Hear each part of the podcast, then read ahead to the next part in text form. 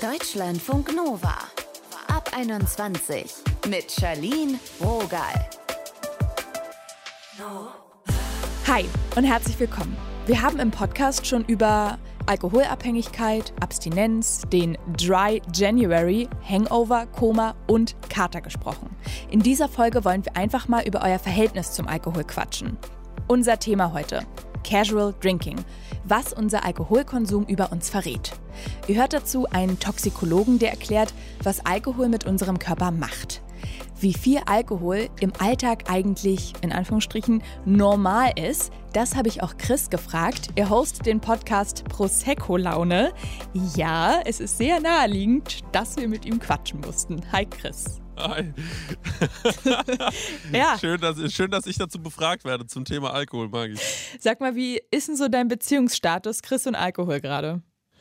Gerade äh, ist es äh, relativ human, also es hält sich wirklich in Grenzen. Es war natürlich so um Dezember rum, also in den ganzen Feiertagen, ne? also wenn man jetzt christlich unterwegs ist und äh, vor allem wenn man auch äh, Silvester feiert, da hat es dann schon geknallt, also die Korken, das war schon ordentlich. Da habe ich dann auch gemerkt, so äh, Alkohol, das macht einen ja nicht nur betrunken, sondern auch bisschen, bisschen dick und das hat bei mir gut reingehauen. Also ich würde sagen, so am 2., 3. Januar habe ich so ein bisschen angefangen, äh, weniger zu trinken, aber der ganze Dezember, der war schon relativ flüssig. Also der ging schon gut durch, leider. Ich höre also raus, bei so Feierlichkeiten gehört Alkohol für dich dazu. Wo noch? In welchen Situationen? Ja, also Feierlichkeiten auf jeden Fall. Ich bin so ein geselliger äh, Typ, wenn ich also irgendwo in der Runde bin und es äh, bietet sich an und das ist jetzt irgendwie spät abends. Ich mache das nicht mittags, aber so abends und man hat ein schönes Essen. Ist, finde ich, halt immer ein äh, schönes Anliegen, was zu trinken. Also gerade beim Essen halt ein Glas Wein.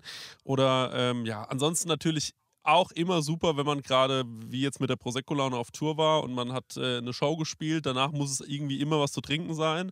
Das ist auch so eine Künstlerkrankheit. Ich weiß auch nicht, warum man sich nach der Arbeit da immer belohnen muss mit einem Getränk. Das machen andere Leute ja auch nicht. Also ich weiß jetzt nicht, ob du das als Radiomoderatorin, Tatsächlich ob du jetzt nach, nein. Pod- nach der, ob du jetzt nach der Aufnahme einen Champagner aufmachst. Aber das ist halt, äh, ja, irgendwie hat man sich das so äh, angewöhnt, weil das halt immer so einen Eventcharakter hat, ja. Also schon in solchen Situationen. Und dann hast du ja auch noch lange in der Gastro gearbeitet. Das Klischee würde ja jetzt sagen, Feierabendbier Standard. Ja, das ist wohl auch.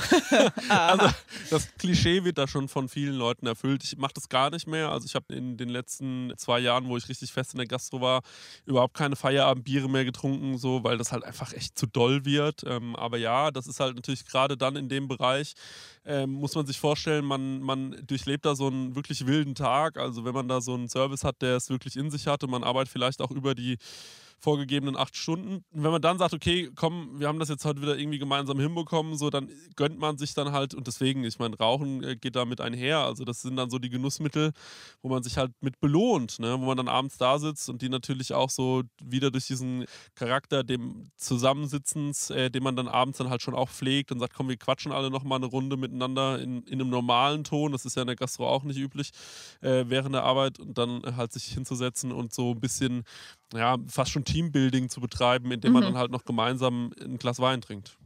Wenn du jetzt mal so eine Standardwoche von dir anguckst, was würdest du sagen, wie viel trinkst du da so? An wie vielen Tagen? Also eine Standardwoche, da würde ich sagen, so an ein, zwei Tagen trinke ich auf jeden Fall was. Kommt wirklich, hat wirklich viel damit zu tun, wie oft ich essen gehe. Ich gehe in der Regel schon äh, häufig essen. Jetzt im Januar und Februar habe ich viel selbst gekocht, weil ich auch ein bisschen vegan gemacht habe und so. Und dann ist bei uns in der Schaffenburg schwierig mit Essen gehen. Aber eigentlich, wenn ich essen gehe, trinke ich in der Regel schon ein Glas Wein oder ein Glas Bier so zum Essen. Das macht mir schon Freude.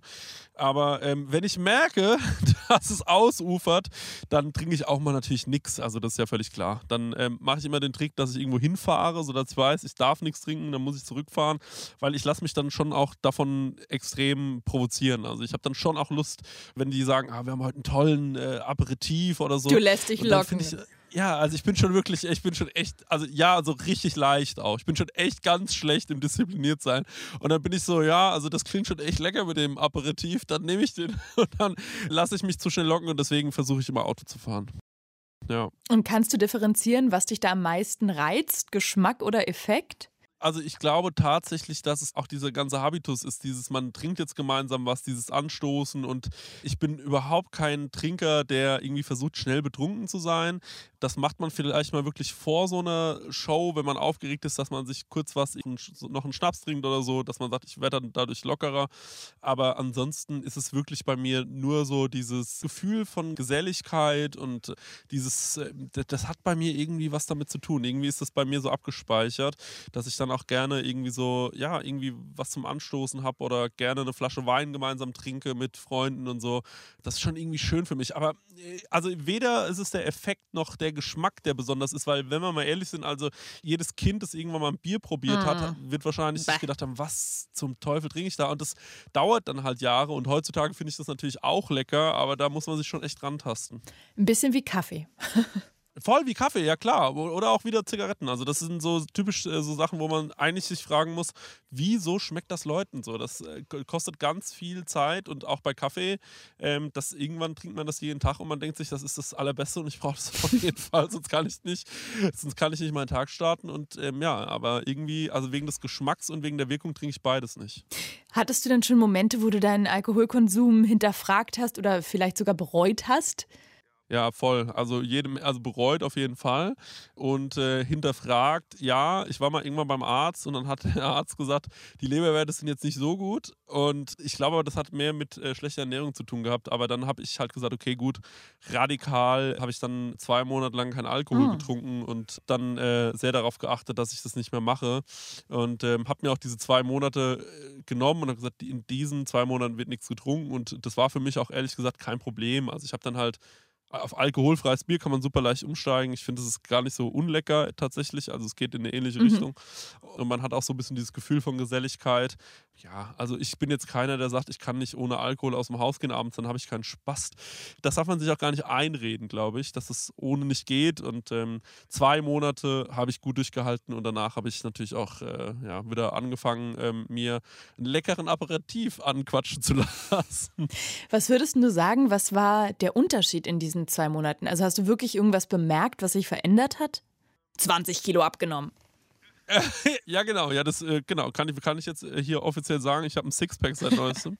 also ich glaube, es hat sich überhaupt nichts verändert für mich, außer dass man das dann auf einmal so viel bewusster mitbekommt, dass man sich so denkt, okay, krass, wie oft ich unbewusst und wie oft man unbewusst generell Alkohol trinkt und wie oft man jetzt sagen würde, ach komm, dann trinke ich einen mit und wie oft man sich dann halt sagt, komm, ich trinke was alkoholfreies. Also eher so, dass man auf einmal so seinen Alltag so ein bisschen aus so einer anderen Perspektive beobachtet hat und gesagt hat, okay, krass, ey, wie oft ich einfach Alkohol getrunken habe oder in wie vielen Sachen, die man so den ganzen Tag so erlebt, wo da überall so die Gefahr lauert, sage ich jetzt mal, dass man da mal irgendwo sich mal zusammen was äh, zu trinken aufmacht. Also wenn wir Prosecco-Laune aufnehmen zum Beispiel, mhm. trinken wir meistens dabei ein Bier oder ein äh, Prosecco oder äh, ein Wein oder sonst irgendwas, was uns halt irgendwie, was halt so rumsteht, weil wir das auch irgendwie so zelebrieren wollen natürlich und weil es halt natürlich auch der Name hergibt. Aber gleichermaßen denke ich mir halt auch dann in solchen Situationen eigentlich heftig, weil das ist ja auch Arbeit. Ne? Also das ist ja jetzt auch nicht irgendwie nur die große Spaß Geschichte hier, sondern eigentlich ist es ja auch Arbeit und warum muss man dabei jetzt was trinken? Und genauso Situationen hat man ja ständig. Also wenn man dann irgendwie mal die Mutter besucht, so meine Mutter leidenschaftliche Rotweintrinkerin zum Beispiel, die will mir dann auch immer irgendwas einschenken. So Situationen häufen sich dann natürlich. Chris, habt ihr gehört, wie er über sein Trinkverhalten philosophiert? Danke, Chris, für deine Offenheit. Ja, sehr gerne.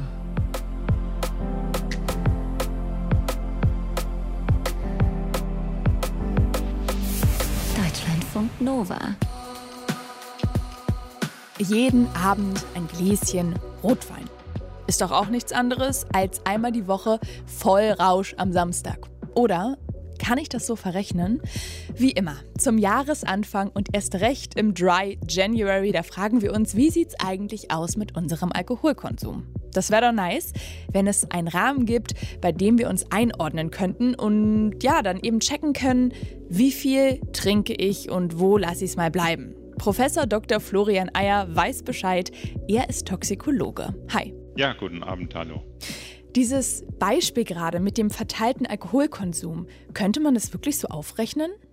Hm, das empfehle ich nicht. Also die Idee, dass man sozusagen eine Wochendosis Alkohol festlegt und dann äh, sich entscheidet, äh, lieber täglich trinken oder einmal pro Woche, mhm. die geht nicht wirklich auf die Rechnung. Es gibt von der Weltgesundheitsorganisation vorgegebene Höchstmengen, an Ethanol, also an reinem Ethanolkonsum. Das ist unterschiedlich für Frauen und Männer. Die liegen bei Frauen bei 12 Gramm und für Männer bei 24 Gramm. Da sprechen also, oder die WHO geht davon aus, von einem täglichen Konsum, wie gesagt, von 12 oder 24 Gramm Ethanol. Ethanol ist und, reiner Alkohol, ne? Genau, ja. richtig. Und unterhalb dieser Schwelle, so sind zumindest die Annahmen, ist wahrscheinlich der Alkoholkonsum zumindest nicht mit körperlichen Schäden assoziiert. Ich finde das relativ schwer nachvollziehbar mit dieser Grammanzahl. Gibt es eine Range, in der ich mich irgendwie mit meinem Alkoholkonsum einordnen kann, um zu checken, was noch klar geht? Ja, also ich sage es Ihnen jetzt mal einfach standardgemäß 500 Milliliter Bier, also mhm. ein normales halbes Bier, helles, 5 Volumen Alkoholprozent zum Beispiel, hat 20 Gramm Ethanol, reinen Ethanol oder ein äh, wahrscheinlich umgerechnet 0,1 Liter Glas Wein, so mit 10 äh, bis 12 mhm. Volumenprozent. Ist also nicht viel. Wollte ich gerade sagen. Ich, ich, ich habe das gerade mal auf mich wirken lassen und dachte, oh, dann ist man ja sehr schnell, hat man ja die Obergrenze erreicht. Richtig, genau. Natürlich ist die Weltgesundheitsorganisation auch bewusst sehr vorsichtig und es gibt sicher viele Menschen, die deutlich höhere Mengen trinken und trotzdem zumindest nachweislich keine körperlichen Folgeschäden vom Alkohol haben. Aber neben dem äh, körperlichen Schaden, der Alkohol ausrichtet, gibt es ja auch noch einen Suchtaspekt. Die Fachgesellschaften empfehlen, an mindestens zwei oder drei Tagen pro Woche gänzlich auf Alkohol zu verzichten. Und äh, sagen wir, die Idee, sich unter der Woche das aufzusparen, um dann am Wochenende es richtig krachen zu lassen, ist wahrscheinlich auch nicht gut. Also sagen wir mal, vielleicht für das Suchtgedächtnis ähm, die etwas bessere Wahl, weil sie dann fünf Tage in der Woche komplett keinen Alkohol mhm. konsumieren. Aber natürlich ist die einmalige äh, Konsummenge von großen Mengen Alkohol auch mit Schäden verbunden. Also lassen Sie es nur die Alkoholwirkung selber sein, dass Sie benebelt, berauscht sind, dass Sie verunfallen, stürzen, ähm, aggressiv werden, Gewalt anwenden. All diese Dinge äh, sind natürlich im, beim Rauschkonsum auch eine Gefahrenquelle. Kann man dann überhaupt unterscheiden, was, ich sage jetzt mal, schlimmer ist, das wie oft oder wie viel? Also wenn Sie täglich auch kleinere Mengen Alkohol konsumieren, dann richten Sie möglicherweise keinen körperlichen Schaden an, aber das Gehirn ist natürlich irgendwann konditioniert auf diesen Ethanol oder auf den Alkoholkonsum. Und äh, wenn Sie dann einen Tag oder zwei Tage nicht trinken, dann gibt es möglicherweise Rückmeldungen vom Gehirn, hallo, wo ist mein Alkohol heute? Was bei mir im Freundinnenkreis gerade total das Ding ist, ist dieser Dry January, also im Januar gar nichts trinken, bringt das was? Da den Körper trocken zu legen und dann im Februar wieder loszulegen? Also eine konsumfreie Zeit ist immer günstig. Ähm, ich halte das natürlich für nicht besonders zielführend, wenn man sagt, ähm, man gibt sich einen Monat Auszeit und elf Monate im Jahr lässt man so richtig laufen. So ist es ja nicht gedacht, sondern ich glaube schon, ähm, das ist sozusagen einmal sich bewusst machen. Sie können das Ganze auch in die Fastenzeit vor Ostern verlegen, das ist ja völlig egal wann. Ähm, sich bewusst machen, welche Rolle spielt Alkohol in meinem Leben und kann ich bewusst auch längere Zeit einfach darauf verzichten. Und diejenigen, die sich damit schwer tun, die sollten zumindest mal nachdenken darüber, ob ähm, Alkohol ein Suchtmittel in ihrem Leben geworden ist oder nicht.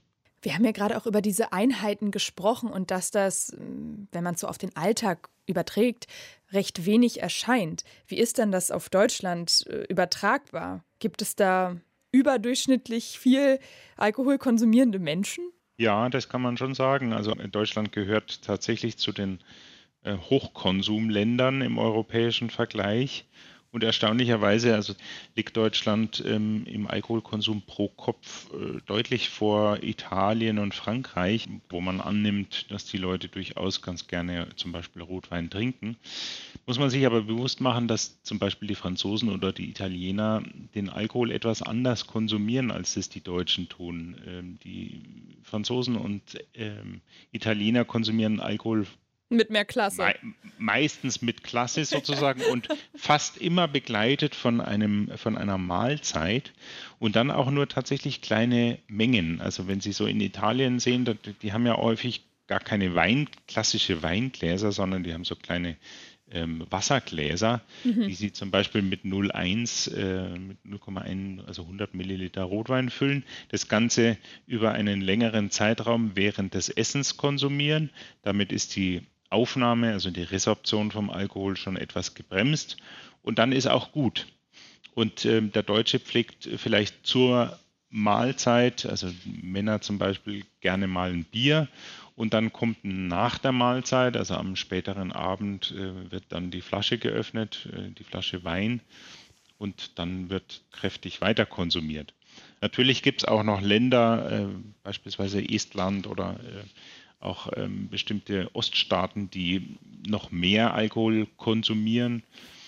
Aber daran sollten wir uns ja nicht, äh, das sollte nicht unser Gradmesser sein. Das Aber man kann, gedacht, fest, ja. man kann festhalten, ähm, die Deutschen trinken im europäischen Vergleich durchaus große Mengen.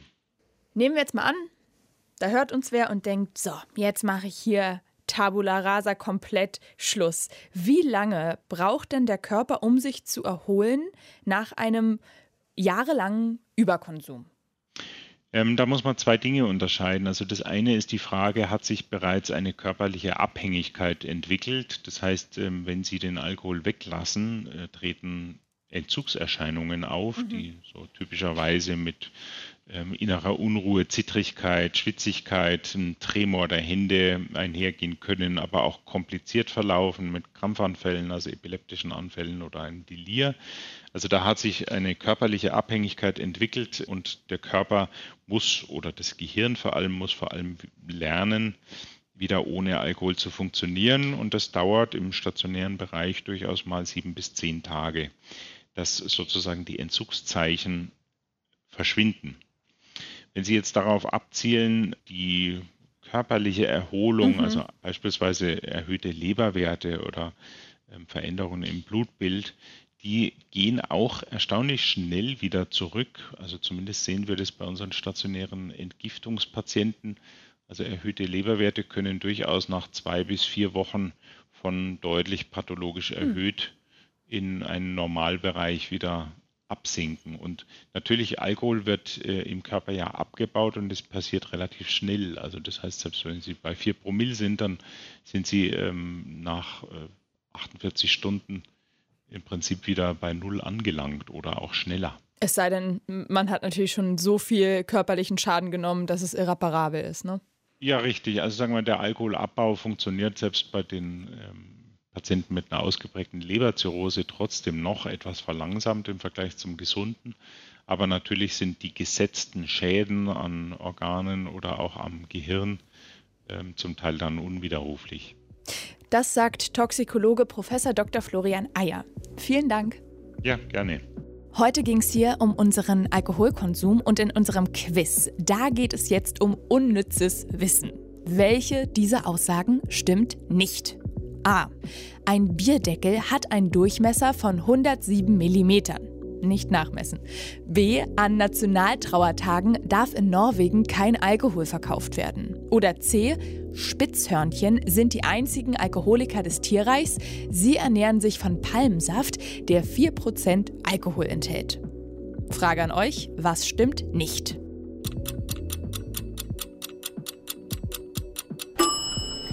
Der Timer ist abgelaufen, das heißt Entscheidung jetzt. Richtige Antwort B. Denn an Nationalfeiertagen darf in Norwegen Alkohol gekauft werden, an Wahltagen allerdings nicht. So, das war's jetzt erstmal mit dieser Folge. Und falls ihr den Eindruck habt, dass euer Alkoholkonsum vielleicht ein bisschen bedenklich ist, dann checkt doch mal die Seite aus, kenn dein Limit, also kenn-dein-limit.de. Da findet ihr zum Beispiel einen anonymen Selbsttest. Mein Name ist Charlene Rogal. Bis zur nächsten Folge.